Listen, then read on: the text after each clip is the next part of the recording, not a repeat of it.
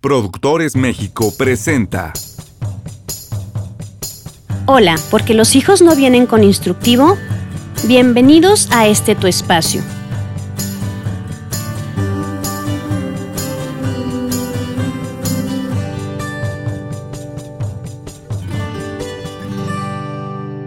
El día de hoy hablaremos sobre la importancia de que los padres seamos más grandes, más fuertes y más sabios que nuestros hijos. No se trata de una imposición de autoridad, ni de que así deba de ser porque es una tradición, sino de que es algo necesario para que los chicos puedan crecer con seguridad. Recordemos que los adolescentes piensan que nadie los entiende. Ellos piensan que nadie puede ayudarlos. Ellos se sienten solos y sienten al mismo tiempo que pueden con todo. Este tipo de pensamientos y de sentimientos hacen que haya una dualidad. Por una parte, creen que no les va a pasar nada y por otra parte se sienten con mucho miedo de que algo pueda sucederles. Necesitamos comprender que nuestro hijo se encuentra en una etapa de desarrollo en la que el cerebro también se está teniendo modificaciones. Eh, por ejemplo, la parte de la toma de decisiones no solamente es un tema de aprendizaje, sino tiene que ver con el desarrollo de una parte del cerebro, que es la última que se desarrolla, la parte de la corteza frontal, donde eh, los chicos van a empezar a desarrollar el juicio. Eh, la idea de, que la mayoría de edad sea los 18 años no es una coincidencia. Tiene que ver con que más o menos a esa edad, algunos dicen que a los 21, es cuando las personas ya pueden tener una mejor capacidad de análisis y de toma de decisiones en función del juicio. Entonces, como antes no lo pueden lograr eh, al 100%, es muy importante que existan personas que los puedan ir guiando en su caminar. Entonces, vamos a iniciar con la parte de que los padres seamos más grandes. De un tiempo para acá eh, se ha usado que los hijos ya tienen como todo el derecho de juzgar a los padres, de decir si lo hacemos bien o lo hacemos mal de constantemente estar reprochando las acciones que nosotros llevamos a cabo. Cuando los hijos empiezan a regañar a los padres, entonces se altera el orden. Pareciera como si ellos fueran más grandes y los padres fuéramos más pequeños. Vamos a crear una imagen mental en la que vamos a estar nosotros de pie frente a nuestros hijos y cuando ellos empiezan a llamarnos la atención, entonces nosotros tendríamos que hincarnos para bajar la cabeza, para pedir disculpas y para que ellos nos sigan diciendo cómo tenemos que hacer las cosas. ¿En qué momento los patos le tiran a las escopetas?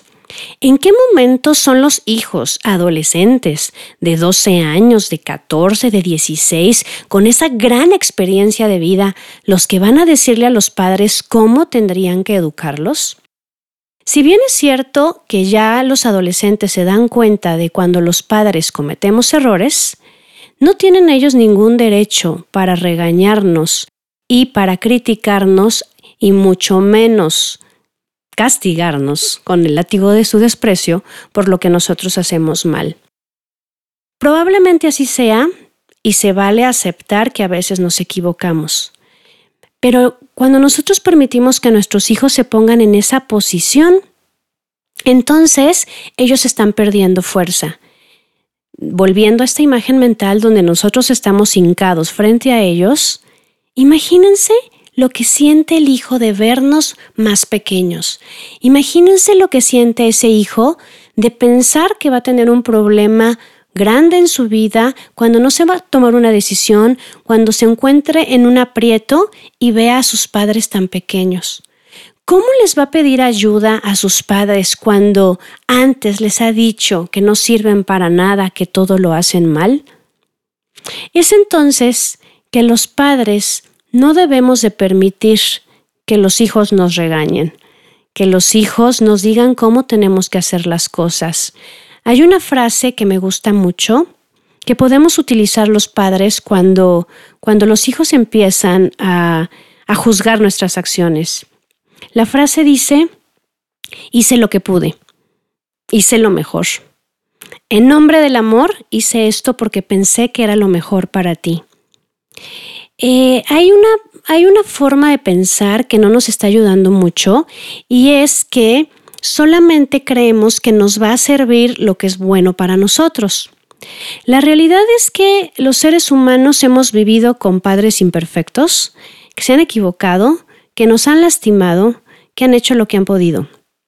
Y hay muchos seres humanos que han salido adelante porque no se han quedado juzgando a sus padres, no se han quedado en el enojo, en el deseo de venganza o en la parte de víctima de lo que yo viví con mis padres.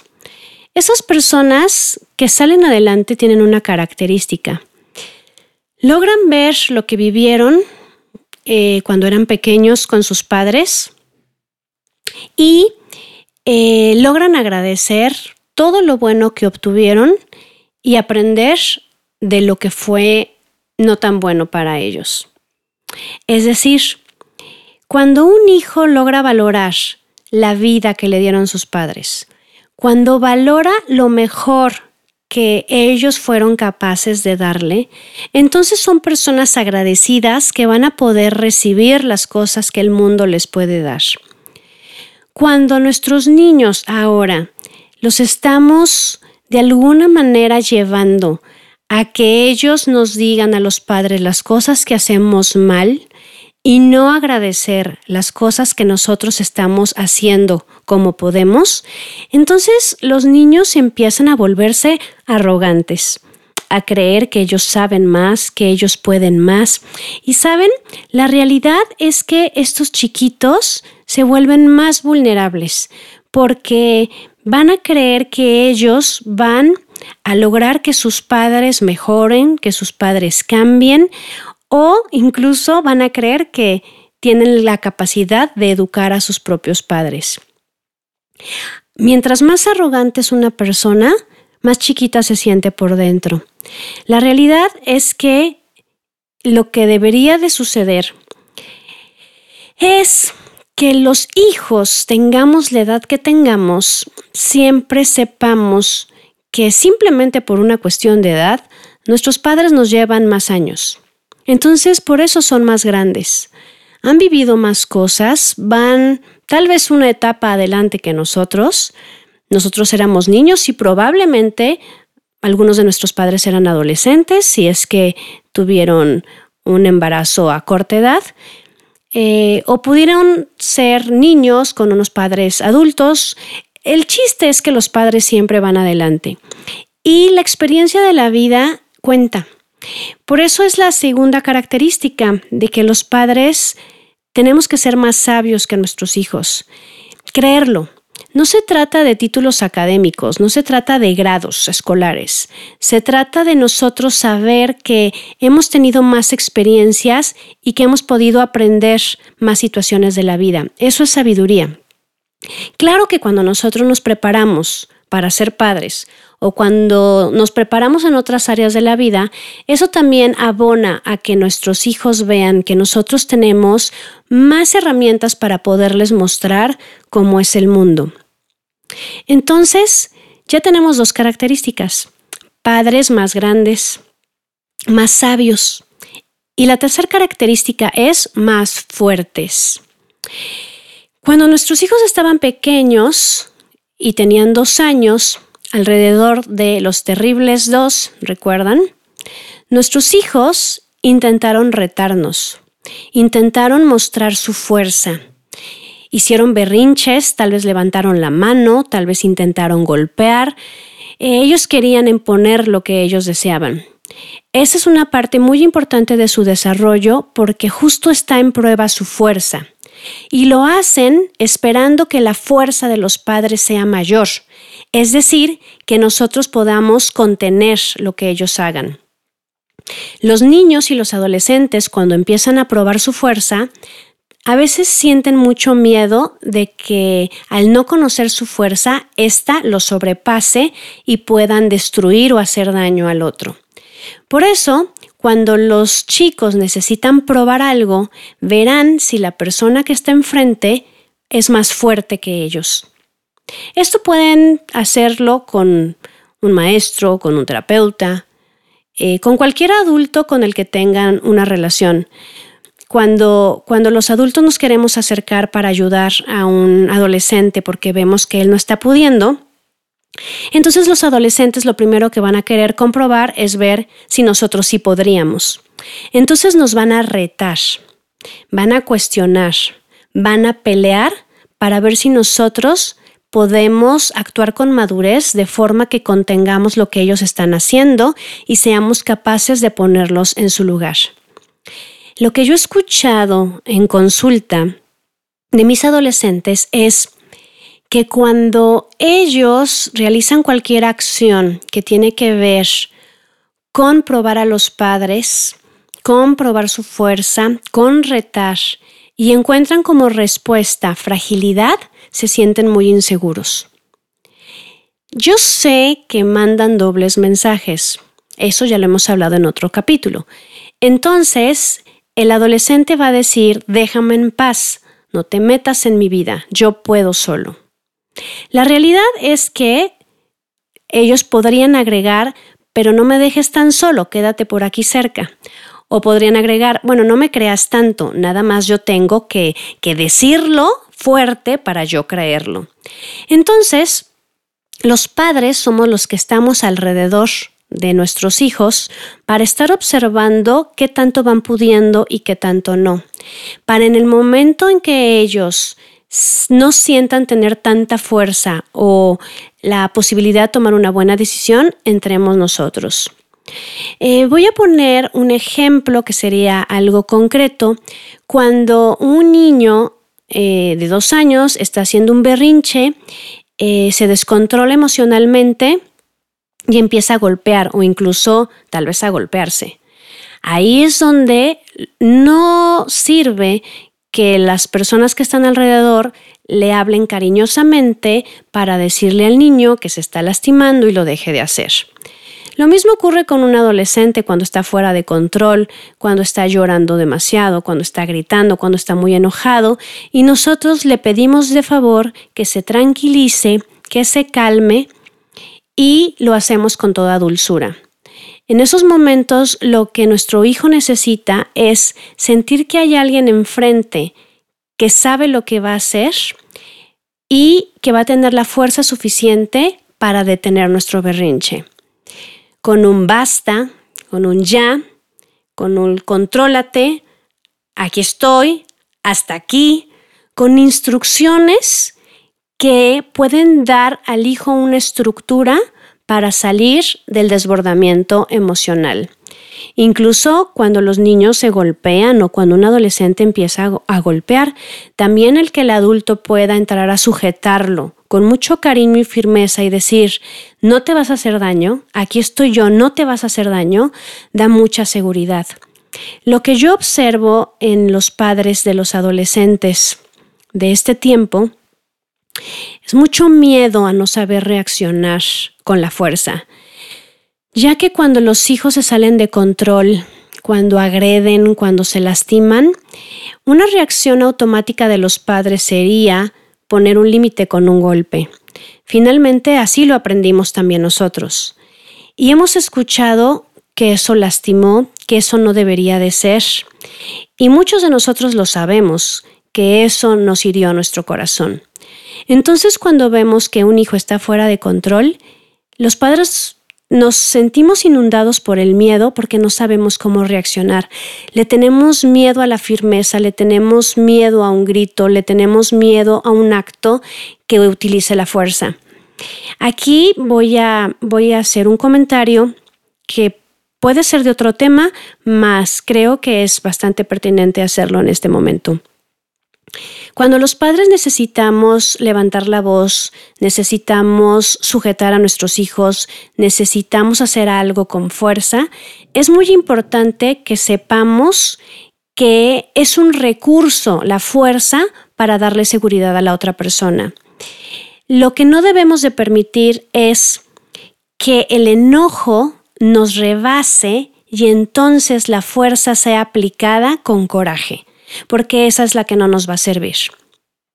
Necesitamos nosotros nuevamente estar en un buen manejo de nuestras emociones, poder saber qué es lo que me está pasando a mí cuando, cuando nuestros hijos se salen de control, cuando me faltan al respeto, cuando no hacen caso, para podernos tranquilizar, lo cual, bueno, es todo un proceso que hablaremos más adelante, podernos tranquilizar para entonces tener la mejor em, serenidad posible la mayor calma para entonces utilizar toda nuestra fuerza para proteger, no para, para lastimar.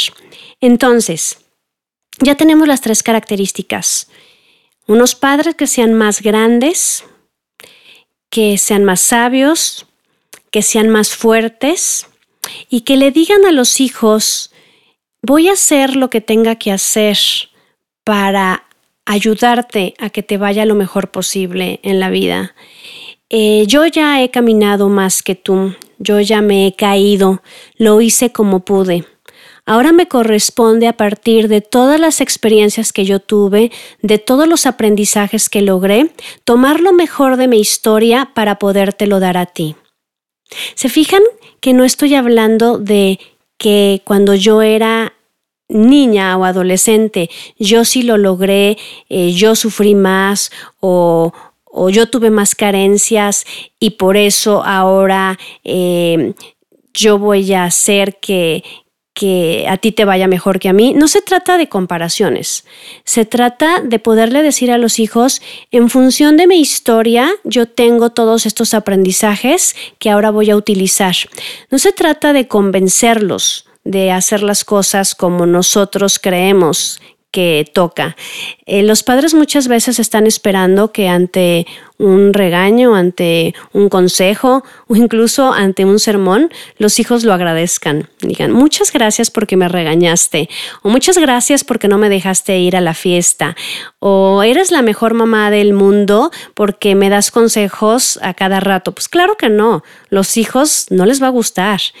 Eh, nosotros somos los que tenemos que saber que estamos haciendo lo que tenemos que hacer, aunque ellos repelen y aunque no les guste.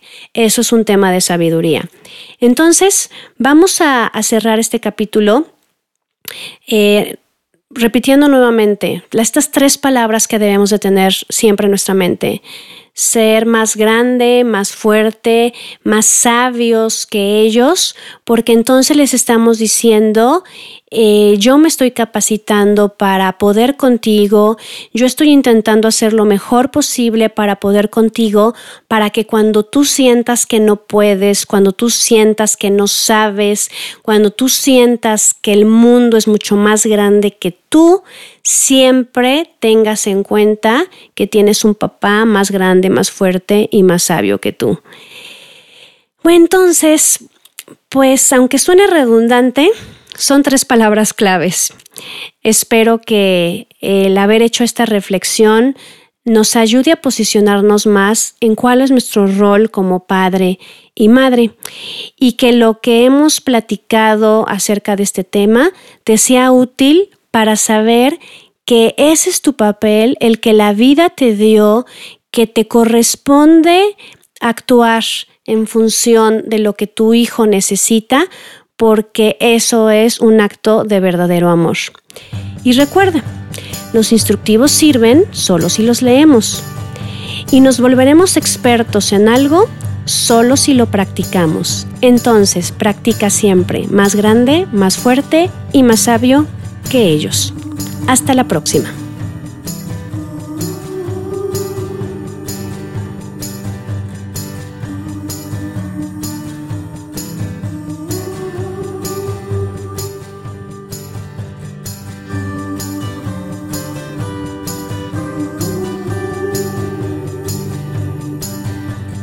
Contenido supervisado por IFITAF. Esta fue una producción de Productores México grabado en estudiosdegrabación.com.mx.